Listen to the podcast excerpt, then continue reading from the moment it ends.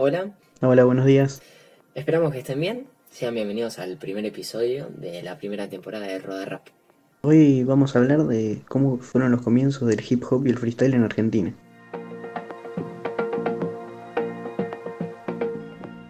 Argentina, debido a la dictadura de 1976, que la censura que traía consigo retrasa la llegada del movimiento del rap, que principalmente llegaba en Norteamérica, lo cual hace que el movimiento en Argentina no llegue.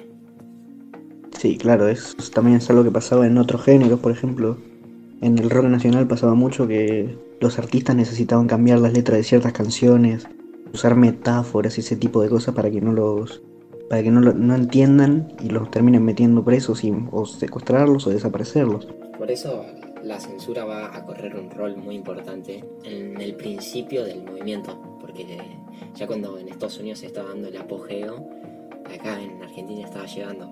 Por ejemplo, en Argentina, cuando llega al país, eh, como que se da en el oeste el conurbano, que es donde la filosofía y la característica del hip hop empieza a hacer lugar entre los jóvenes. Y principalmente fue súper interesante lo que ocurre porque como no había como un campo sembrado de donde partir o en el que basarse, no hace como que haya tendencias, sino que es un campo en el que la gente empieza a experimentar ya que no había precedentes, por lo menos en el país. Sí, por ejemplo, en finales de los 80, por el 87, los primeros grupos así de rap que eran como medio conocidos eran más una mezcla de rap con rock o con funk, o cosas que se escuchaban en el momento, como la cumbia, el rock, el pop, como pegaban muchos. El rap se necesitó meter más por ese lado que por el lado de, del hip hop boom bap y todo ese tipo de cosas que sacaban en Estados Unidos. Por ejemplo, en el 89 surge lo que sería el primer disco considerado rap, que se llamaba TV Rap, que lo sacó Club Nocturno.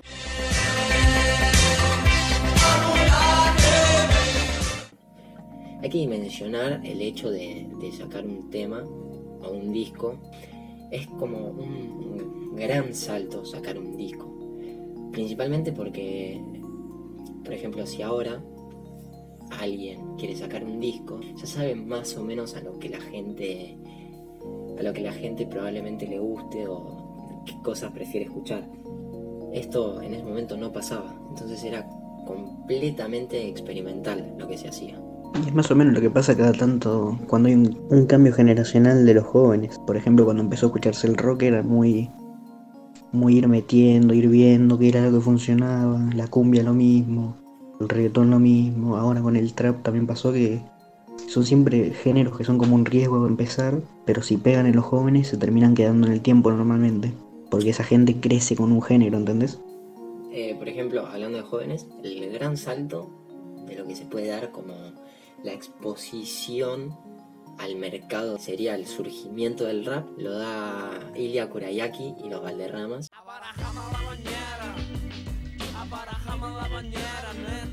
que estaba compuesta por el hijo de, de Spinetta, Dante, en los 90. Este grupo corrió con mucha ventaja, ya que al ser hijo de Spinetta estaba rodeado de un grupo musical. Aparte era un grupo que tenía una personalidad interesante siempre, tenía unas letras bastante irónicas dentro de todo. Y tampoco era que era un grupo muy cerrado en el estilo de música que hacían. De rap, de rock, de soul, metían, metían un poco de jazz, de pop. Como que iban probando mucho los estilos que, que tenían a su disposición y que le iban gustando. Claro, porque como no había un estilo definido de lo que era el concepto del rap, o por lo menos acá en Argentina, tenían como mucha libertad en elegir qué hacer. Después del éxito de, de Ilya Kurayaki y los Valderrama, surge Mel. Un rapero uruguayo que, que fue como el individuo que mostró el rap al mercado, porque fue el primer hit de América del Sur en este género. Sí, un chabón que a pesar de ser uruguayo vivió mucho tiempo en Argentina y que también se influyó un montón en la música de acá, aunque no parezca, porque al hacer música en un país siempre terminas afectando a la gente con la que te juntas, gente con la que haces colaboraciones y eso toma mucho del estilo de uno, ¿no? Claro, de hecho, en el, en el año siguiente surge lo que vendría a ser la banda pionera y más importante del hip hop en Argentina, que se llamaba el Sindicato Argentino de Hip Hop. Fue la banda, porque entre otras cosas, además de la expansión enorme que llevó a cabo a, lo largo de Argentina, tuvo mucho reconocimiento internacional, entre ellos consiguieron 6 premios Gardel y 3 Grammys, lo cual para una banda formada meramente por jóvenes. No, y aparte era una banda que tuvo la capacidad de llegar a artistas reconocidos, pero por todo el mundo del rap. Tuvieron con el Chojín, con Teo Calderón, tuvieron con Vico C, con dos hermanos, con la Casa del Funky, estuvieron con gente muy importante ellos. Claro, Principalmente se considera que llevaron la expansión principalmente porque una discográfica les ofrece de hacer un disco, pero el problema es que tenían muy pocos temas. Y creo que lo que haría un, artista moderno es se pondría a componer temas. Decidieron hacer que las bandas emergentes surjan y que sea un grupo el que hace el disco de las mejores bandas que están surgiendo. Y el disco se, terminaría llamando Nación Hip Hop, que se compilaría en el 97 y que es el primer disco de la historia argentina.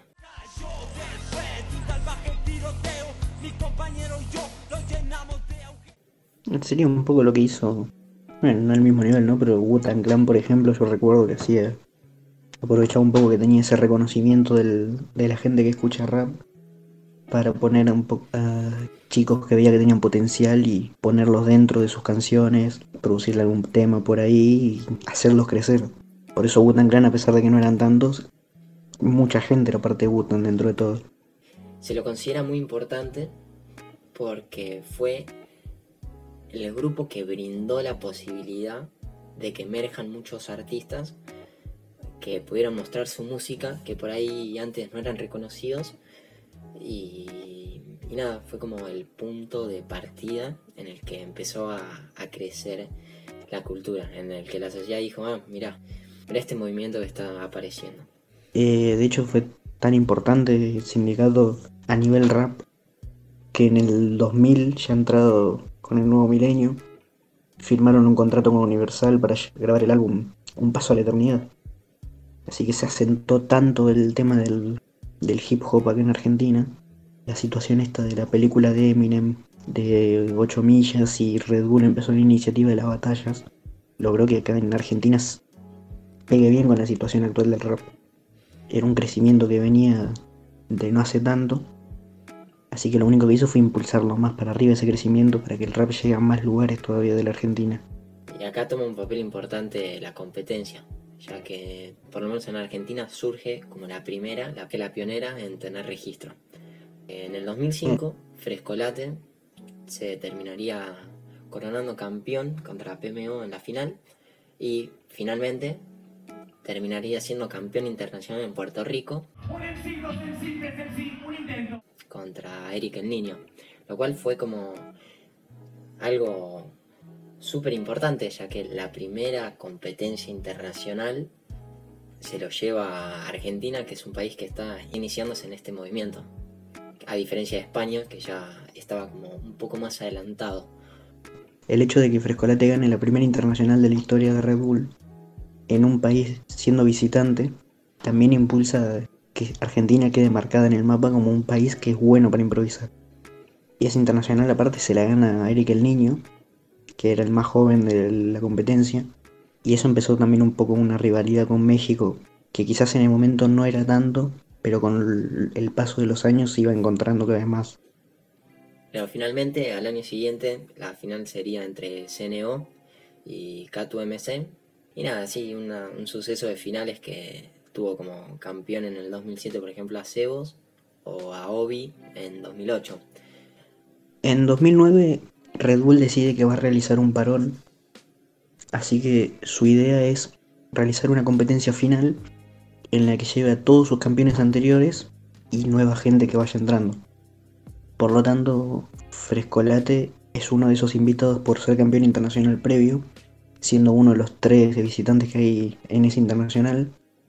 Y a pesar de no ganar, de hecho irse en primera ronda, también dejó marcado Argentina en, en, el mapa porque eso causó que cuando vuelva la Red Bull la gente estuviera con ganas de demostrar que Argentina puede seguir ganando. Claro, frente a la desaparición, por lo menos temporal, de Red Bull, en el ámbito local y en el under empiezan a surgir diferentes competencias como el Convención Hip Hop o Freestyle Massacre, aunque estas pasarían un poco más desapercibidas, ya que competencias como a cara de perro o jalabaluza terminarían adueñándose de la escena, dando a conocer eh, freestylers como Tortu, De Toque, Alejo, Underdan, Clan. No sé si te sabes alguno más. Y estaba el Antoine, el Ganchaman, pero por ejemplo, De Toque, Clan y Alejo y Underdan estuvieron un montón de tiempo después de Calabaluza siendo relevantes para la escena. Antoine apareciendo en el quinto cada tanto y dando buen nivel era una demostración de que el Jalabaluza sacó gente muy importante para lo que fue la evolución de las batallas en Argentina. Finalmente en 2012 Red Bull decide que ya el parón ya fue suficiente y que como la escena siguió creciendo sin ellos, prefirieron volver y terminar de consagrarse como la máxima competencia mundial, haciendo nacionales en varios países de América Latina, como Argentina, México, Chile, y decidieron que no iba a haber una final internacional, sino que el premio para el campeón era viajar a España a grabar un disco. Por lo tanto, ese año, a pesar de que no hubo un internacional, se tomó bastante en serio el hecho de grabar un disco. Terminó siendo campeón Tata en un campeonato polémico.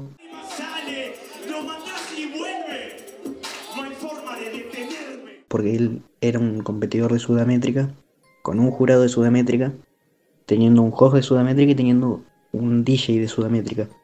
Así que la gente ya iba pensando un poco que, era medio obvio que iba a terminar ganando él. Sin embargo, terminó dando mucho nivel y ganando por bastante diferencia sus batallas. Así que yo creo que no hay nada que recriminarle al primer campeón argentino del posparón. Sí, tampoco hay que recriminarle nada al siguiente campeón argentino que es de toque, que en 2013 gana la final contra Papo. Red Bull 2013 En, lo que creo que probablemente haya sido la primera batalla de muchos, por lo menos a ámbito de, Red Bull. Le toca recibir al certamen que se iba a producir en Argentina, lo cual llega a la final contra Johnny Beltrán, otra vez un argentino, un mexicano en final de internacional, y el resto es historia aparte.